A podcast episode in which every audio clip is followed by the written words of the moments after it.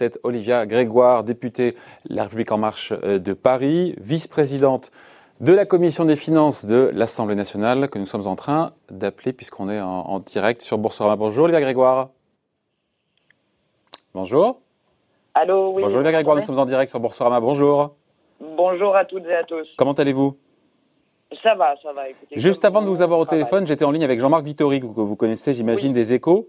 Et euh, il était d'accord avec ce que nous disait le Bruno Le Maire ce matin sur France Info, qui disait que euh, le rebond, qui ne croit pas en gros, pour faire simple, à un rebond rapide de l'économie française. Ça change un petit peu la donne, c'est pas ce qu'on imaginait. Hein. Il n'est pas le premier à le dire. Hein. Alors, d'abord, j'ai toujours tendance à écouter euh, Jean-Marc Vittori et qui plus est le ministre de l'économie. Je pense que l'axe majeur, le, je dirais l'actif majeur dans la crise aujourd'hui, c'est le temps. Et on se rend bien compte que l'épidémie est en train de se, se, se développer partout euh, en Europe et qu'aujourd'hui, on part, semble-t-il, vers un, un, confinement et une restriction euh, globale pour plus de temps que prévu mm. au démarrage.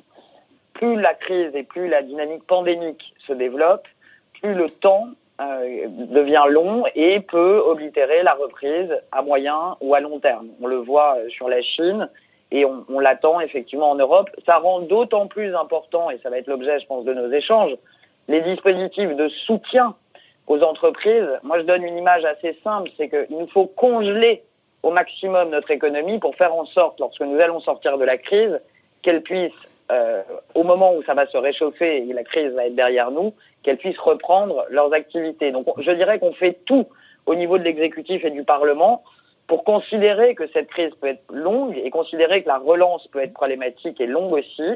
Et donc c'est pour ça qu'avec notamment les banques, ce matin encore, Bruno Le Maire euh, et l'ensemble de l'exécutif met en place des mesures pour mettre sur pause notre économie parce qu'effectivement, on est plutôt sur une crise euh, assez longue. Et avec l'idée, Olivier Grégoire, qui Grégoire, avec l'idée qu'il y aura de la casse quand même, malgré les mesures, euh, il y aura des faillites d'entreprise.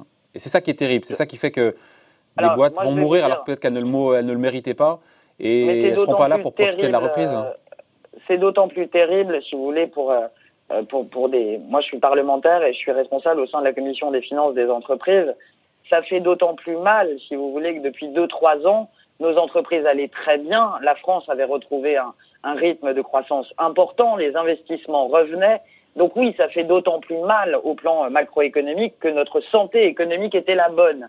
Mais ça me donne un peu d'espoir par rapport à d'autres économies qui étaient déjà assez affaiblies avant la crise. Je pense à l'Europe du Sud notamment. C'est que parce que nous avions quand même des fondamentaux économiques plutôt positifs, j'ai bon espoir que la France, avec l'arsenal de soutien aux TPE, PME et aux entreprises, arrive à s'en sortir post-crise. Mais oui, effectivement, c'est terrible. Alors, il y a une chose importante qui est peut-être passée sous les radars, mais je pense que ça intéressera vos téléspectateurs et vos auditeurs. Nous avons élargi l'ensemble des dispositions et notamment le fonds de solidarité pour les entreprises qui se trouvent en procédure collective. Je veux être très clair là-dessus. Des entreprises qui sont en redressement ou qui sont en sauvegarde et qui étaient juste avant la crise en train de remonter leur pente, elles seront soutenues et accompagnées par l'État pour sortir de la crise. On fait tout pour ne laisser aucune entreprise peu importe sa taille, au bord du chemin, et notamment celles qui avaient des problèmes avant. Olivier Grégoire, vous parlez d'Arsenal, encore une fois, le plan d'urgence du gouvernement, mais quand on voit ce qui se passe de l'autre côté du Rhin, en Allemagne, vous avez vu les montants qui sont en jeu. il a été présenté, euh, je crois, hier par euh, le gouvernement, il sera voté aujourd'hui ou demain, je ne sais plus, au, euh, au Parlement allemand. Oui. 822 milliards d'euros. Alors, je ne sais pas s'il faut se comparer, mais nous, avec le nôtre, c'est, si j'ai bien compris, à peu près 350 milliards, 300 milliards de garanties publiques et euh, un petit 45 de plan d'urgence. Est-ce que la France en fait assez pour soutenir son économie quand on voit le plan allemand qui est deux fois plus gros, même plus que deux fois plus gros? Alors, je crois que comparaison euh, n'est pas raison, et vous l'avez dit, on ne peut pas tout comparer. Euh, j'ai vu aussi le dispositif espagnol, j'ai vu le dispositif italien, allemand, et sachez qu'on travaille en regardant ce que font nos, collègues européens. Mais là, c'est quand même, ils en, font deux fois plus que nous, vous en convenez hein non, non, je pense qu'il ne faut pas tout mélanger. Si vous m'autorisez, on ne peut pas tout mélanger. On ne peut pas mélanger euh, des prêts d'État garantis à 90% et 300 milliards de garanties bancaires avec le dispositif le plus généreux de chômage partiel de l'Europe. Euh, la France prend des mesures, je dirais, de différents types, bien sûr, de soutien aux entreprises avec tout le dispositif bancaire et le dispositif de la BPI, mais la France est en Europe celle qui aujourd'hui indemnise le plus généreusement, Bruno Le Maire l'a rappelé, le chômage partiel. Donc je dirais qu'on a une, une action qui est euh, beaucoup plus euh, étalée à la fois sur les salariés, mais aussi sur les entreprises, mais aussi sur les fonctionnaires et la fonction publique. Et je pense que la réponse à la crise n'est pas uniquement à coût de dizaines de, de milliards d'euros. C'est aussi penser à tout le monde, à chacun, et, pas uniquement aux grosses entreprises, mais aussi aux toutes petites. Et c'est ce que fait eh ben justement, Olivia Grégoire, euh, l'aide aux petits entrepreneurs, euh, je ne sais pas de combien on l'a chiffré en France ou pas, parce qu'en Allemagne, j'ai lu 50 milliards d'euros. Et, cette aide, elle sera activée sur simple demande, un simple formulaire, une déclaration sur l'honneur. On se dit qu'il y, a plus d'argent chez eux et c'est plus facile d'avoir l'argent.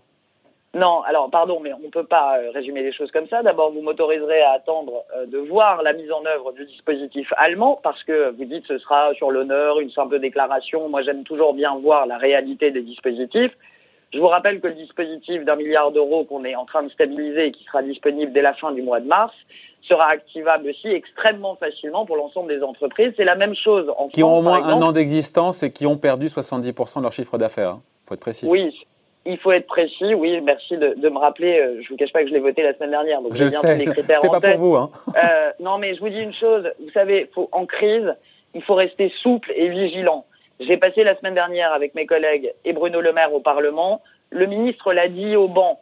S'il faut revenir pour voir si c'est 65% ou 58% euh, de, de chute du chiffre d'affaires, nous reviendrons. Nous ne sommes pas ici dans un, hmm. un, arsenal qui est, je dirais, figé. Non, parce que vous me parlez d'un milliard d'euros, moi je vous parle de 50 en Allemagne. On va arrêter les comparaisons avec nos voisins allemands, mais on se dit quoi Il y a un rapport de 1 à 50 et si effectivement c'est celui Non, mais on ne peut pas dire, pardonnez-moi, avec tout le respect que j'ai pour vous et vous savez que j'en ai, on ne peut pas comparer qu'il y a un rapport de 1 à 50 uniquement en mettant ces chiffres en regard. Il faut ensuite voir l'intégralité du dispositif de financement du chômage partiel, je précise, qui est pour le coup en Allemagne moins généreux qu'en France. Donc chaque, je dirais, chaque nation européenne fait comme elle croit bon faire. L'Europe est aussi là, on n'en parle pas ce matin, mais l'Europe est aussi euh, euh, en, backup. Euh, aujourd'hui, je pense que la France a le plan, a un plan. J'ai pas envie d'être dans une compétition, voyez-vous, parce que je pense que la crise ne, mérite pas ça.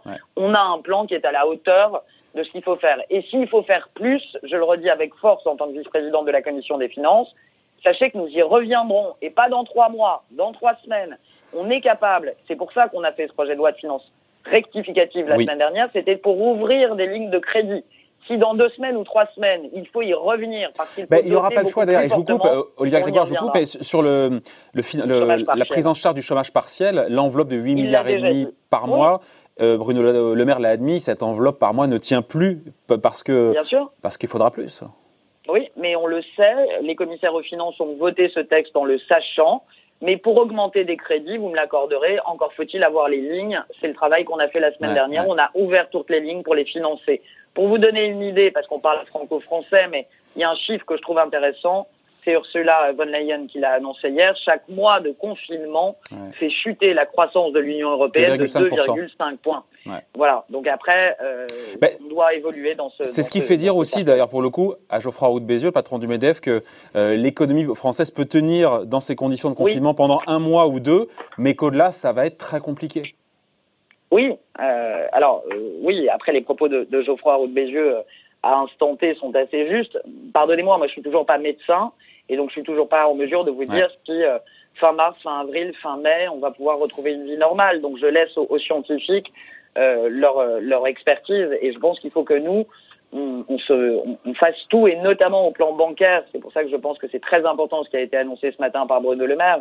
Euh, si on prend la BPI, par exemple, euh, jusqu'aux ETI, c'est-à-dire jusqu'aux entreprises de 5000 salariés, l'octroi du prêt est automatisé y a, quand vous me dites ça va être facile en Allemagne, mais chez nous aussi en France ça va être facile. La BPI a mis en place un dispositif où jusqu'à 5 000 salariés, 1 500 000 euros de chiffre d'affaires, l'octroi du prêt BPI, trésorerie, BFR, cash est automatique.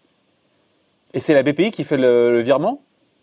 C'est la BPI qui est en charge de, s'occuper, oui. C'est la BPI qui porte hein, les, garanties bancaires à hauteur de 300 milliards que l'État a annoncé. oui, mais ça passe par les banques commerciales. Ça passe par les, banques, par les banques commerciales, mais la BPI est aussi euh, activable en direct par les PME et par les TPE et par les ETI.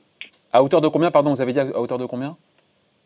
Bah, après, il y, a, il y a différents types de prêts sur les prêts qu'elle a l'habitude d'octroyer. Il y a des prêts euh, très simples de, de 10 000, 20 000, 30 000 euros quand on a besoin de trésor et de, et, de, et de BFR. Hein. C'est le problème aussi que M. Vittori soulevait tout à l'heure. Besoin de fonds de roulement, il avait raison tout à l'heure sur votre antenne. Ça va être le vrai sujet quand il va falloir se relever.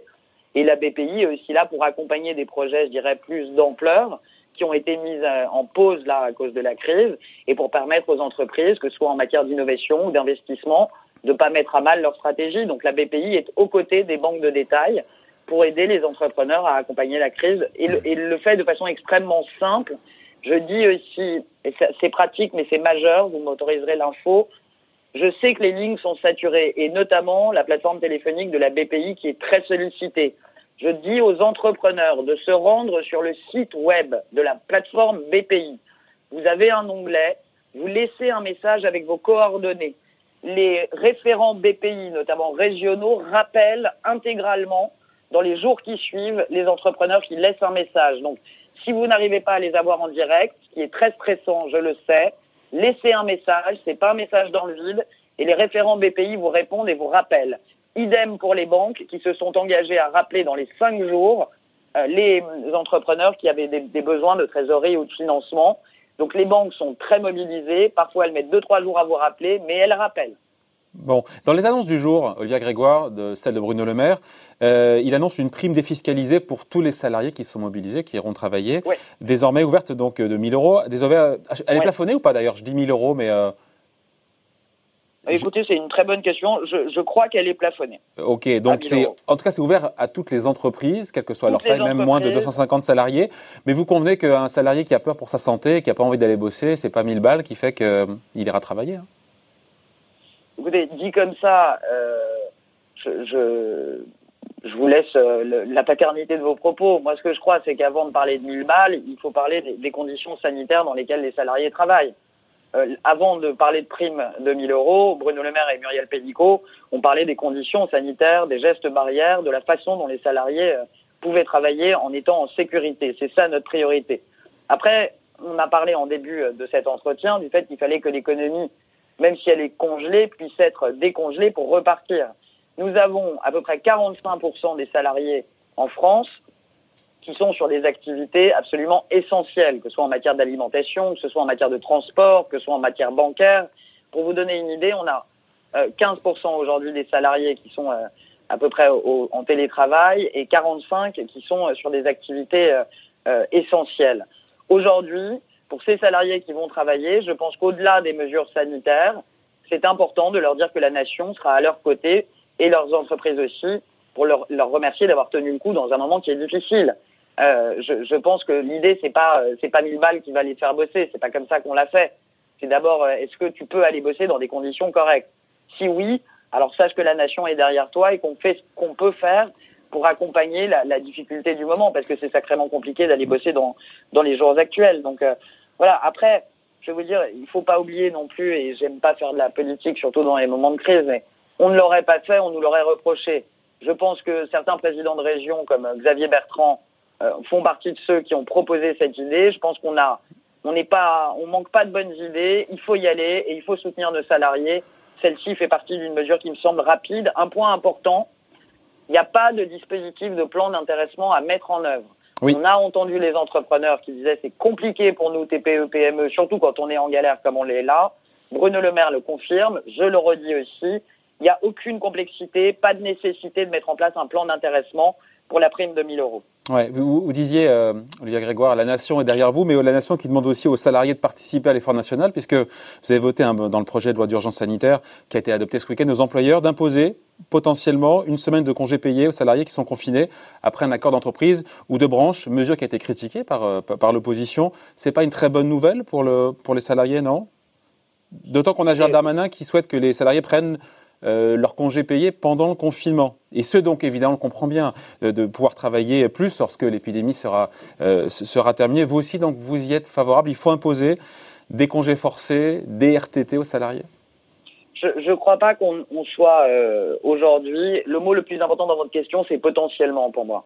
je ne crois pas que Gérald Darmanin ait cherché à imposer quoi que ce soit. ce qu'on essaye de faire, si vous voulez, c'est de faire en sorte que cette période d'inactivité euh, soit le, la moins douloureuse euh, possible. Et donc, il y a une réalité dans l'entreprise, c'est que les congés payés, il faut les poser d'ici fin mai. Donc, effectivement, l'exécutif réfléchit, mais vous savez, on est main dans la main avec les partenaires sociaux sur ce sujet. C'est pas l'exécutif qui décide de son côté. Donc, l'idée, c'est d'amener un peu peut-être de souplesse dans les équilibres pour justement éviter d'aggraver la capacité de reprise des entreprises. Donc, d'un côté, on assouplit en permettant à l'employeur euh, peut-être après accord d'entreprise ou de branche, c'est ça qui est le plus important, hein, c'est après accord d'entreprise, voir avec ses salariés si peut-être huit jours de congés payés pendant la période de confinement, ça pourrait passer ou pas. C'est une proposition, rien n'est imposé.